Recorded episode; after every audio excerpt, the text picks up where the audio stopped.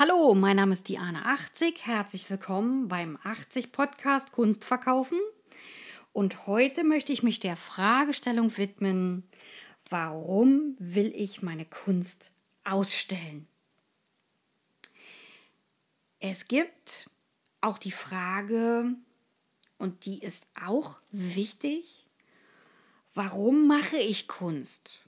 Was will ich mit meiner Kunst bewirken? Und warum ist es wichtig, dass du deine Warums kennst. Ein Beispiel. Der Sammler kommt in die Galerie, hat eine lockere Stimmung, trinkt ein Glas Sekt bei der Galeristin und noch einen Kaffee dazu, erzählt von seinen schwierigen Familienverhältnissen, dass sich alles ändert, springt auf und sagt, oh, tolles gelbes Bild, das motiviert mich, mein Gott, das ist so leuchtend, das ist toll. Aber warum soll ich es kaufen? Und die Galeristin? Sie haben es gerade gesagt, Sie haben es gerade verraten. Dieses Bild motiviert Sie positiv. Das ist eine positive Einflussnahme eines Bildes oder des Künstlers in Ihr Leben. Dieses Bild gehört zu Ihnen. Der Sammler denkt nach und sagt, haben recht. Er hat nicht wie sonst lamentiert, als er den Preis hörte, sondern er hat sofort gesagt, kein Problem, machen Sie die Rechnung fertig. Und ich dachte, oh mein Gott, so leicht hast du noch nie ein Bild verkauft. Was ist da gerade passiert? Es ist die Begeisterungsfähigkeit von Unternehmern, von Haifischen. Wir haben verschiedene Menschentypen. Und der Haifisch ist begeisterungsfähig und das muss ich nutzen und ich muss genau auch diesen Moment nutzen. Ich kann nicht anfangen, in diesem Moment noch andere Bilder vorzustellen. Der ist mit der Emotion bei diesem Bild. Also muss ich das Bild bekochen. Nur dieses Bild. Ich kann nach dem Abschluss des Geschäfts, nach der Überreichung der Rechnung, kann ich noch sagen, hm, von dem Künstler habe ich noch mehr Bilder, wollen Sie die sehen? Und der sagt ja oder nein. Oder sagt, oh, beim nächsten Mal. Ich kann dann nochmal ein Verkaufsgespräch einleiten, aber nicht in diesem Moment, weil das wäre tödlich. Dann würde er sogar noch von dem begeisterungsfähigen Bild, was er gerade emotional beschrieben hat, würde er in seiner emotionalen Situation, würde er im Prinzip rausfallen. Ich würde ihn aus der emotionalen Situation herausziehen, aus dem Kaufprozess würde ich ihn rausziehen. Tue ich nicht, ich lasse ihn in dem Kaufprozess und schließe den ab. Heißt also, der springt sofort auf das gelbe Bild an, weil es hell ist, weil es freundlich ist. Übrigens kein Gelb von einer Mischpalette, äh, also heißt äh, äh, kein, kein Gelb äh, aus, dem, aus der Farbtube, sondern eins von einer Mischpalette. In dem Sinne, dass es noch gemischt ist mit anderen Farben. Das heißt also, dass es mehrere Gelbtöne in diesem Bild gab. Und dieses sonnige, helle Bild hat ihn angesprochen. Und das hat er über seinen Schreibtisch gehangen. Und ab diesem Moment konnte der super arbeiten, weil er immer auf dieses Bild geguckt hat und dieses Bild für ihn etwas Positives auslöse, also positive Arbeitsgefühle.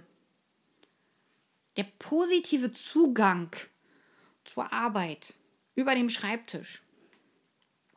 Jetzt würde der Psychologe natürlich sagen, ja, das ist aber eigentlich die Farbe Orange. Ist sie auch. Aber er hat auf das Gelb reagiert. Das heißt also, ich schließe den Kaufprozess ab. Sofort. Und mache auch sofort die Rechnung fertig. Also dieses Warum, das ist wichtig. Und auch die Fragestellung, warum bist du auf der Welt? Was hast du äh, hier zu tun? Was ist dein, was ist dein Purpose? Was willst du bewirken? Wem willst du helfen? Wen willst du weiterbringen? Was ist deine Zielgruppe? Und warum möchtest du Kunst machen? Warum möchtest du mit Ölfarbe malen? Ist es die sinnliche Erfahrung?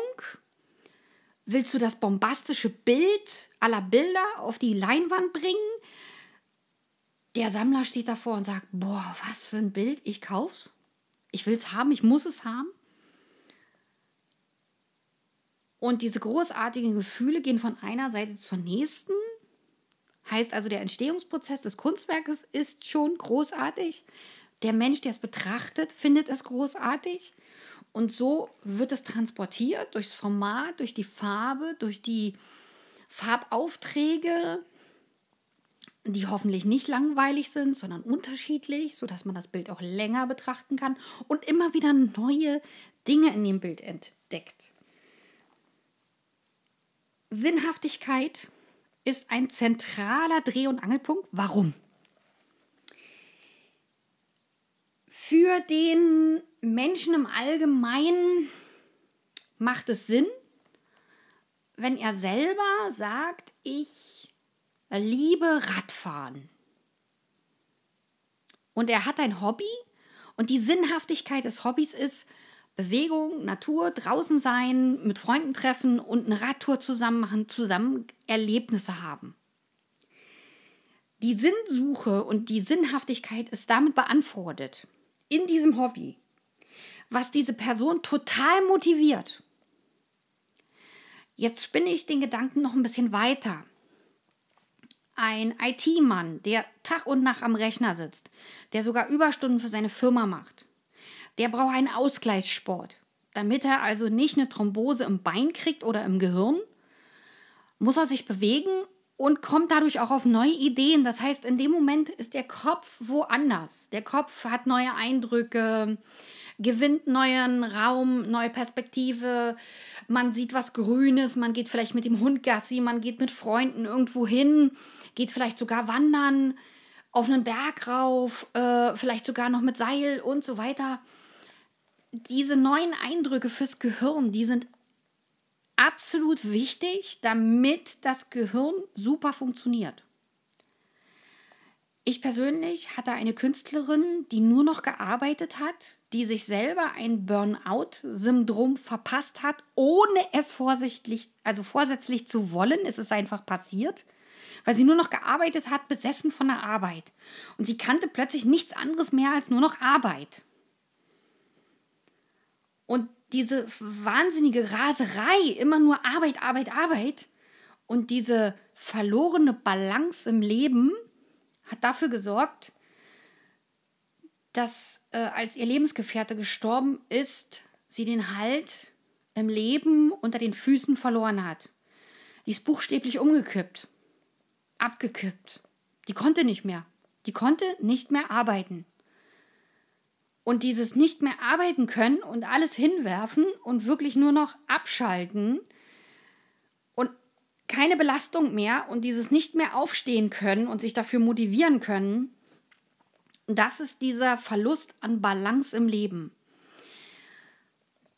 Und das ist wichtig. Äh, jeder, der mit Menschen zu tun hat, jeder, der mit Menschen arbeitet, weiß das auch.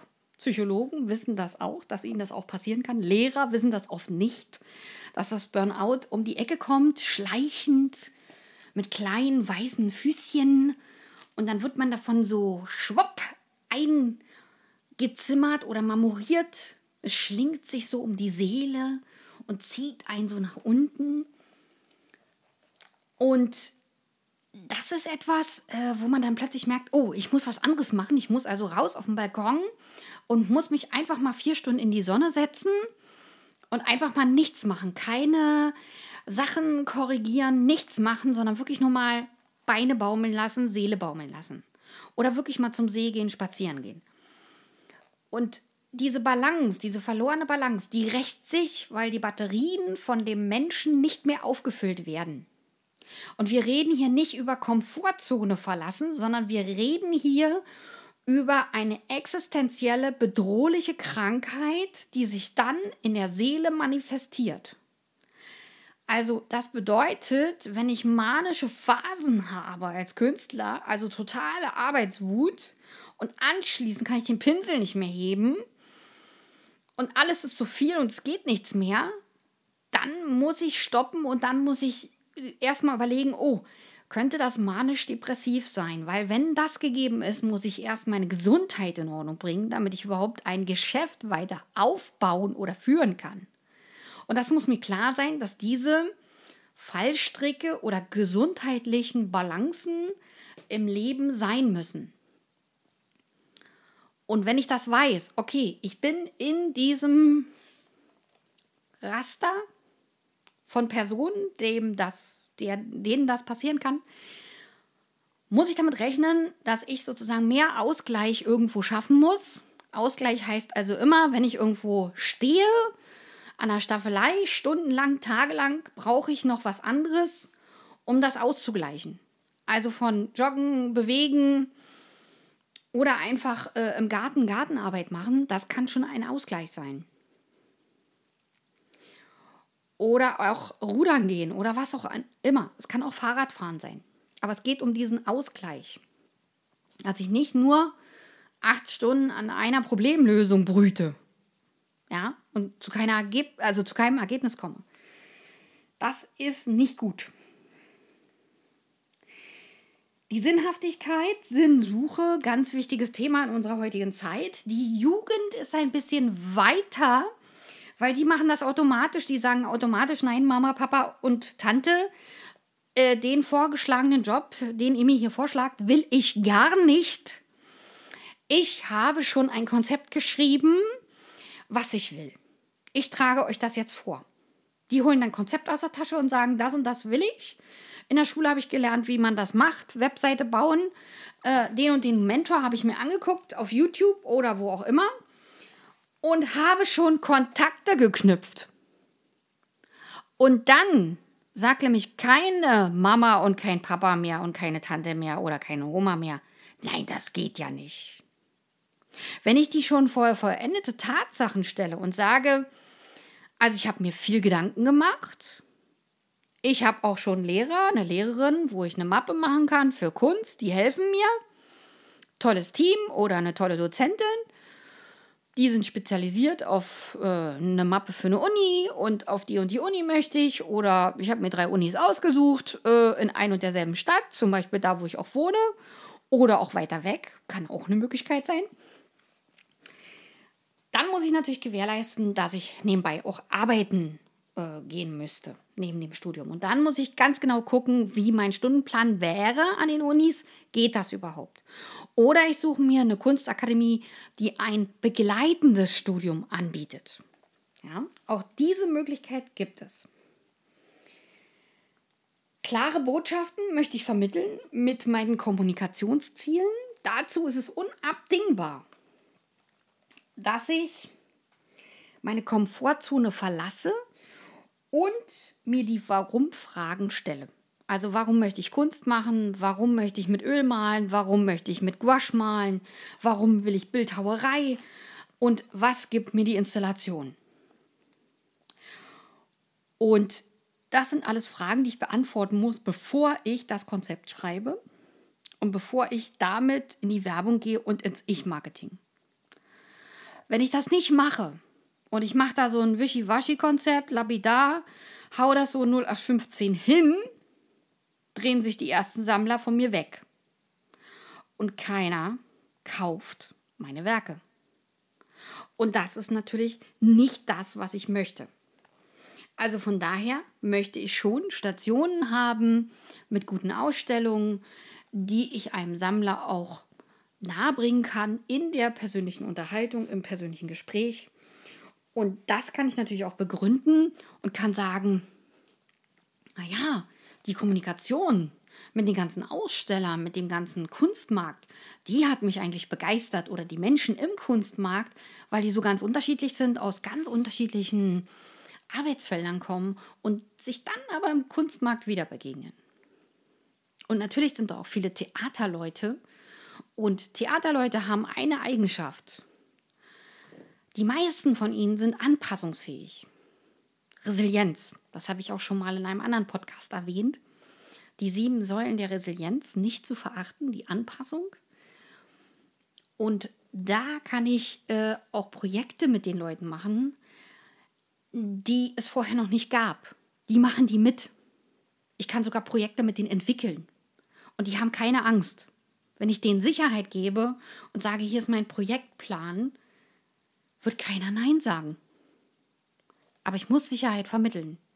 Wie der Regisseur eines Theaterstückes oder einer Operninszenierung. Ich muss Sicherheit vermitteln. Dem Team, den Leuten um mich herum. Und das kann ich am besten, wenn ich Selbstvertrauen habe. Also muss ich alle meine Warum-Fragen beantwortet haben, damit ich nach außen hin auch Selbstbewusstsein ausstrahle.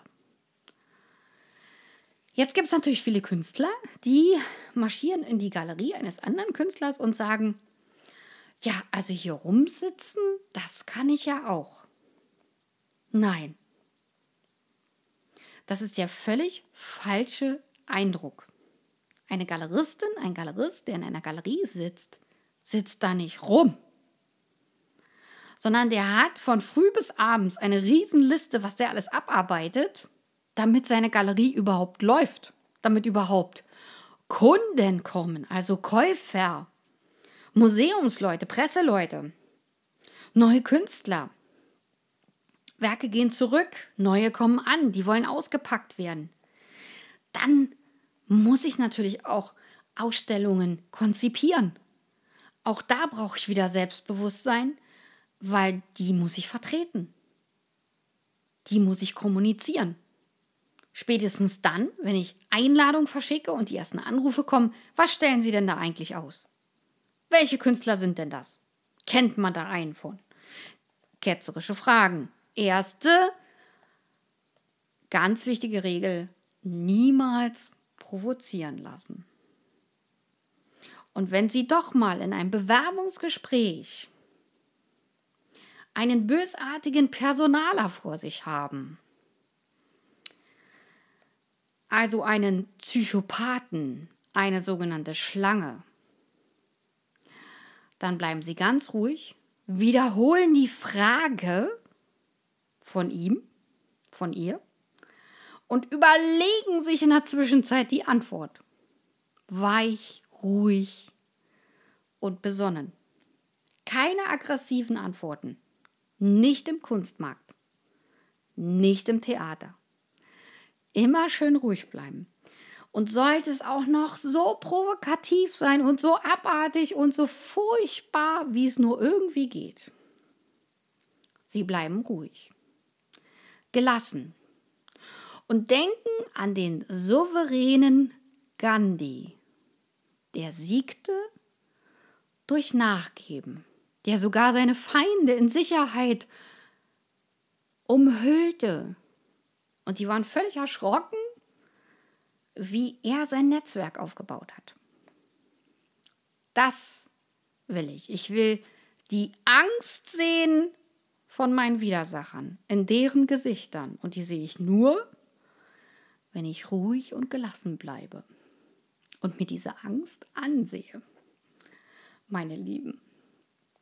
Also in dem Sinne, lasst euch nie provozieren. Bleibt immer ruhig, sachlich und bei eurem Thema. Und wichtig ist, ihr wollt etwas bewirken mit eurer Kunst, also müsst ihr euch die Warums alle aufschreiben und beantworten. Und warum will ich meine Kunst ausstellen? Für mich ist die Frage leicht beantwortet. Weil ich natürlich auch meinen Sammlern verpflichtet bin, immer wieder neue Bilder zu zeigen und zu präsentieren. Da ich ja schon seit 1990 ausstelle und im Kunstmarkt mich befinde. Und natürlich möchte ich auch mit meinen neuen Bildern begeistern, verführen zu neuen Ideen, zu neuen Inspirationen. Also in dem Sinne würde ich mich über Likes freuen, über das Abonnement meines Kanals und schickt mir eure Fragen zu und auch Anregungen für weitere Podcasts. Es ist nicht so, dass es nicht genug Themen gibt, aber vielleicht gibt es ein Thema, was euch auf der Seele brennt, was ganz, ganz wichtig für euch ist. Also bis dann, eure Diana 80. Tschüss!